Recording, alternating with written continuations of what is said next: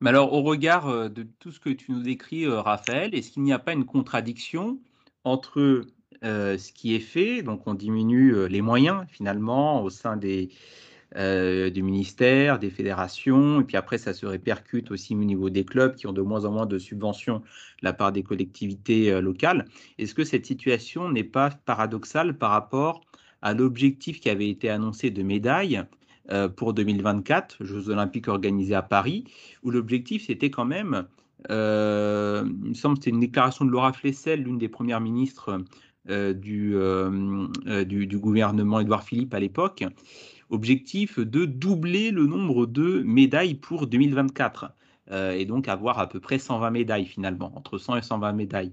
Est-ce que c'est un objectif qui te paraît d'une part atteignable et d'autre part très éloigné euh, des moyens qui sont mobilisés pour l'atteindre Je pense que c'est un, objectif qui va être difficilement atteignable parce que depuis deux ans et toutes les réformes qui ont été mises en place euh, euh, sur les sports, avec la création de l'agence, avec cette réforme-là sur les CTS qui n'a pas marché, mais qui a créé beaucoup, beaucoup de remous. Nous, ce qu'on sent, c'est quand même un, secteur hyper fragilisé et en grande difficulté.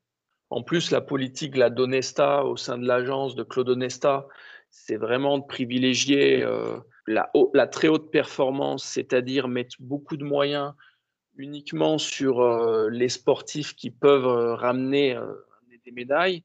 Et donc, c'est une logique ultra élitiste, en fait, qui est contraire à, ce qu'est la culture de, du sport en France, où, contrairement à l'Angleterre, en France, bah, l'idée, c'était que l'État puisse soutenir euh, beaucoup de fédérations, euh, même des fédérations qui n'ont pas des, euh, modèles économiques super solides, mais pour faire en sorte que bah, finalement, il y ait un maximum de, disciplines qui soient représentées au, jeu et, pourquoi pas un maximum qui remportent des médailles. Donc ça, ça a été toujours le, le style un peu français. Et là, avec la création de cette agence et cette logique hyper élitiste, ce qui est visé, c'est surtout des résultats à très court terme. Onesta, euh, ce qu'il cherche à faire, c'est euh, surtout à privilégier euh, son image et, son, et sa carrière et son aura. Et peu importe, enfin après lui le déluge, j'ai envie de dire, peu importe pour lui si le modèle sportif français est massacré après 2024. Donc, bon, moi j'ai envie de dire, leur logique, à mon avis, elle est contre-productive à court terme mais surtout elle est désastreuse à long terme. Oui, parce que alors effectivement, euh, l'Agence nationale du sport avait été créée en vue des Jeux olympiques de 2024. Il s'agissait euh, euh, de, faire en sorte eh bien d'avoir des compétiteurs et compétitrices de haut niveau pour, pour, être prêts hein, finalement pour glaner les médailles. agence qui a été créée aussi en plus d'un COJO, comité d'organisation des, des, Jeux olympiques. Donc moi, j'ai l'impression qu'on a blindé euh, les moyens en termes de, de, structure et de superstructure. Donc, euh, on a beaucoup de, de penseurs euh, dans, dans, cette organisation, mais pas forcément de, moyens très concrets, très pratiques pour, pour les clubs. Et les pépites, on les trouve sur le terrain. On ne les trouve pas dans, une, dans un comité ou dans une agence. Les pépites, il faut, il faut les former. Il y a des, comment dire, des graines à semer. Et euh, là où les autres pays eh bien, euh, investissent longtemps, 7-8 ans avant les Jeux olympiques pour pouvoir performer euh, effectivement dans une perspective à court terme, là j'ai l'impression qu'on est totalement à la ramasse parce qu'en trois ans, on ne peut pas combler ce gap d'un point de vue, point de vue sportif, je. Est-ce que tu serais du même avis, Raphaël? Oui, tout à fait, parce qu'en fait, la création de cette agence-là en 2019, elle se fait euh, déjà dans de très mauvaises conditions. C'est-à-dire que leur, euh, leur promesse, en fait, c'était de dire il faut mettre autour de la table tous les acteurs du sport, l'État, euh, le mouvement sportif, les collectivités territoriales et les acteurs économiques. Donc, dans les acteurs économiques, il y a le MEDEF, par exemple, qui fait partie des, des décideurs la, politique sportive euh, en France. Et pour nous, ça, c'est complètement aberrant que les acteurs économiques aient leur mot à dire sur euh, quelle est la stratégie, quel est l'intérêt général en matière de sport. C'est-à-dire que le MEDEF ait un avis sur l'intérêt particulier des entreprises et comment faire des bénéfices au CAC 40, ça, je leur fais confiance. C'est leur boulot. Ils savent le faire à la limite. Euh, maintenant qu'ils puissent avoir un avis sur euh, quelle est une politique d'État ou une politique nationale qui réponde aux besoins euh, de la population, pour nous, le montage, il a été totalement, totalement fallacieux, en fait, et extrêmement dangereux. Et puis maintenant, ce qu'on voit, c'est que l'agence, elle se comporte comme un ministère bis. C'est-à-dire qu'on a toujours un ministère qui existe avec une direction des sports qui est en place. Et là, finalement, on a une technostructure en plus qui n'est pas hyper grosse, hein, puisqu'il y a 40 personnes, 50 personnes qui travaillent maintenant au sein de l'agence, donc ce n'est pas une, une, super structure. Et ce qu'on voit, c'est qu'elle n'apporte aujourd'hui aucune plus-value. C'est-à-dire que dans toutes les fédérations, les collègues nous disent c'est beaucoup plus compliqué qu'avant, on a plus d'interlocuteurs, on ne connaît pas les procédures, c'est pas clair. En fait, l'agence n'apporte rien euh, et personne n'est capable de, justifier euh, son existence et d'argumenter sur sa plus-value, mis à part euh, la ministre qui, répond aux, souhaits du gouvernement, et ça se fait jamais avec, des arguments. Donc, c'est sûr que là, on est en grande difficulté. En plus, elle a été créée beaucoup trop tard, tu le disais, Gilles, 2019 pour 2024, c'est beaucoup trop tard pour qu'elle puisse avoir euh, des résultats euh, intéressants.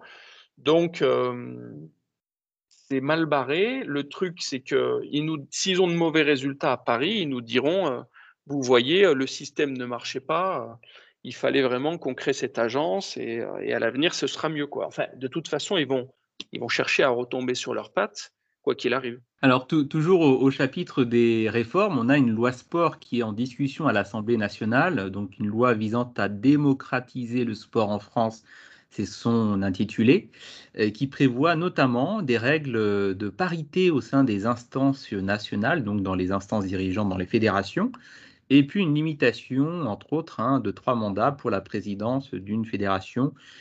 Est-ce que ce sont des mesures qui vont dans le bon sens euh, selon toi? Et, alors, j'enchaîne avec ma deuxième question. Euh, qu'est-ce qu'il faudrait inclure dans une vraie loi sport euh, en France, à ton avis? Ben, C'est sûr qu'il hum, y a des choses à améliorer en matière de fonctionnement du sport en France, et notamment au sein des fédérations il y a, un gros euh, toilettage à faire euh, en matière de, gouvernance et en matière de démocratie.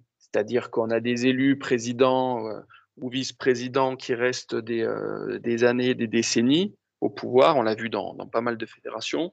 Et donc, ça ne permet pas de renouveler, d'oxygéner et de, faire évoluer les, les, manières de faire. Donc, ça, c'est vrai que c'est un vrai souci. Donc, limiter le nombre de mandats c'est une nécessité. Euh, mais il me semble de tête que là, c'est prévu de le limiter à trois mandats. Donc, trois mandats de quatre ans, ça fait quand même 12 ans.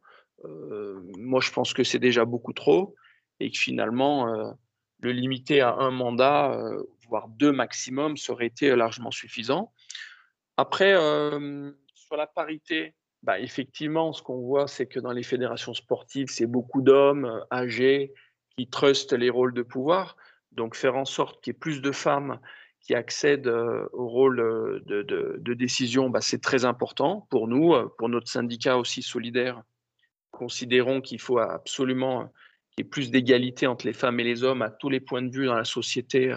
Bah, dans les instances de pouvoir des fédérations sportives aussi, c'est important. Voilà mais ça nous semble voilà, assez insuffisant et c'est plutôt de l'affichage en fait ce qui est fait. Parce que sur cette loi qui s'appelle démocratiser le sport, il n'y a pas de mesure énorme et il n'y a rien, comment dire, pour soutenir vraiment le service public du sport. Donc c'est beaucoup de l'affichage et pas de et pas d'actes concrets. Ouais, donc une mesure concrète qui, selon toi, manquerait, euh, dans, cette loi, c'est-à-dire que toi, toi, Raphaël, président de la République ou ministre des Sports, euh, ce serait quoi pour toi la première mesure à mettre en place? Une mesure soit, comment dire, qui remettra à plat le système, ou alors ça pourrait être remise, enfin, comment dire, une nouvelle mise à disposition des emplois aidés à destination des clubs, par exemple? Bah, Ce qu'il faut faire, en fait, c'est un vrai travail de fond pour améliorer la qualité de la formation des, des, éducateurs et donc des jeunes. L'enjeu, en fait, d'avoir un service public du sport, c'est de beaucoup mieux accompagner les, jeunes garçons et les jeunes filles qui pratiquent. Et c'est de faire en sorte que on ne développe pas que l'aspect compétitif, mais que le sport, ça soit vraiment un espace d'émancipation, j'ai envie de dire, un espace éducatif qui permette de construire, voilà, de construire des parcours. Donc ça, ça nécessite quoi? Ben, Une ambition éducative et donc des moyens il faut beaucoup plus de moyens, un budget euh, beaucoup plus important. Il y a des, députés euh, qui disent qu'il euh, il faudrait à minima un budget d'un milliard. Aujourd'hui, il est de, 500 millions. Un budget d'un milliard, c'est pas du tout pharaonique et, utopique pour, travailler. Et quand on sait que rien que le budget des CTS est de 120 millions par année, bon ben voilà, avec un milliard, on pourrait recruter beaucoup plus de, personnes et faire un travail de, terrain euh, beaucoup plus, euh, beaucoup plus concret.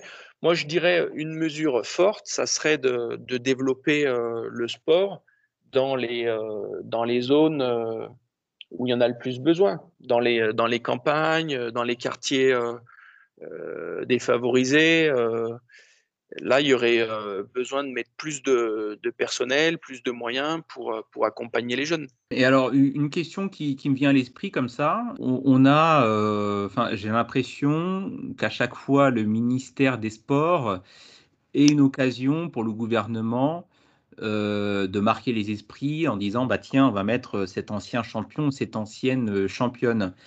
Est-ce que selon toi, il y a une différence de politique lorsque le ministère des Sports est occupé par une personnalité politique qui a fait une carrière politique, ou alors occupé par un ancien, une ancienne gloire euh, du sport. Est-ce que selon toi, il y a une différence? Parce que donc là, on, le rappelle, Roxana Maracineanu, Laura Flessel, c'était les deux ministres secrétaires d'État chargés au sport sous la présidence d'Emmanuel Macron. Euh, on se souvient aussi que sous la présidence de Sarkozy, on avait euh, on avait du David Douillet, on avait, du, on avait du, Bernard Laporte, mais on avait aussi, euh, euh, sous le gouvernement Jospin, une personne comme Marie-Georges Buffet. Est-ce que tu as un regard sur la question? Oui, mais là, tu, en plus, tu rappelles des, mauvaises périodes là, avec Laporte et Douillet. Là, c'était, euh, là, on touchait le fond, franchement. bon, avec Roxana nous en ce moment, c'est pas bien mieux, honnêtement. C'est-à-dire qu'en fait, ces sportifs et ces sportifs de haut niveau-là sont souvent des marionnettes qui euh, n'ont pas euh, d'expérience politique, qui n'ont pas les réseaux, qui se font un peu balader en fait, ou complètement balader. Et c'est vrai que euh, là, tu parlais de Marie-Georges Buffet. Dans l'histoire quand même du ministère Jeunesse et Sport, c'est Marie-Georges Buffet qui a laissé une, vraie, enfin une trace de, très grande crédibilité et qui a fait un boulot extraordinaire. Et, euh, et, moi, j'ai aucune attache euh, avec, euh, avec son parti politique, donc je peux le dire vraiment aisément. Mais c'est vrai qu'il nous a manqué depuis 20 ans des pointures politiques qui, qui ont à la fois de l'expérience et puis surtout une vision pour ce que peut être ce, ce ministère jeunesse et sport. Parce qu'en fait, c'est ça aussi que j'ai envie de dire, c'est que le, sport tout seul ne, euh, ne fait pas grand-chose finalement euh, dans, au sein de, au sein de l'État et qu'en fait, une politique jeunesse et sport, parce qu'on touche, euh, on touche ce public en particulier, ça a beaucoup plus de sens que d'isoler d'un côté les, les politiques de jeunesse et de l'autre les politiques sportives. Donc ouais, c'est vrai que Marie-Georges Buffet, tu en parlais, mais c'est pour nous une, une référence quand même, qui a laissé un souvenir euh, extra quoi, au ministère. Et alors, tu, parlais aussi de, politique euh, axée sur la jeunesse et sur euh, le sport, et donc qui, résulterait d'un vrai travail de fond. Est-ce que ça voudrait dire plus d'heures de sport à l'école que ce soit au niveau de l'EPS, ou bien par d'autres moyens? Oui, bien sûr, heu, s'il y avait une vraie ambition sportive, heu, dans ce pays, heu, il faudrait que que nos enfants, pratiquent plus d'activités, sportives. Moi, j'ai, une fille qui est en école primaire, là, en ce moment, qui ne fait pas, plus d'1 activité, sportive par semaine à l'école.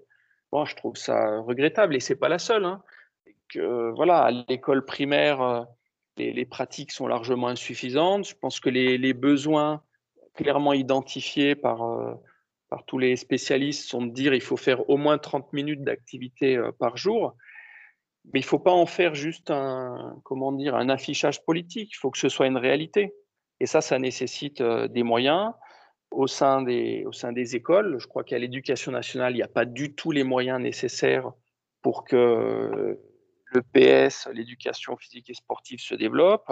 Pareil dans les collèges, lycées donc heu, c'est largement insuffisant. Après, je vais, heu, le dire aussi, heu, franchement, moi, je suis pas spécialiste, de l'EPS puisque ça dépend du ministère de l'Éducation nationale et je pense que nos activités EPS, heu, à l'éduc et sport au ministère des sports sont des activités, complémentaires, mais qui sont pas tout à fait les mêmes et à la limite, je laisserais plutôt parler les les profs d'EPS sur, sur l'activité à l'école. Mais moi, j'ai vraiment le sentiment que les jeunes ne ne font pas assez de d'EPS ou de sport, heu, c'est sûr, à l'école.